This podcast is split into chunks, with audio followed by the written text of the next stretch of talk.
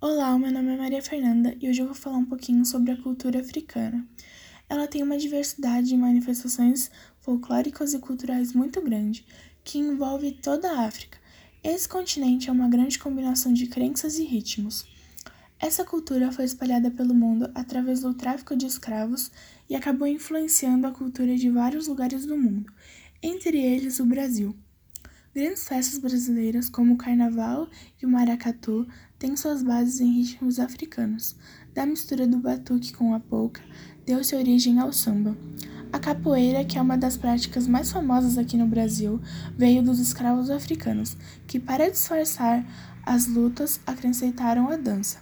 Agora, vamos falar um pouco sobre as crenças?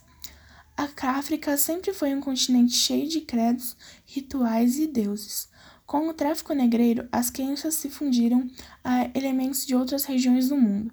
No Brasil, há o candomblé, que tem a base no culto aos orixás, além da Ubanda, Espiritismo e Catolicismo.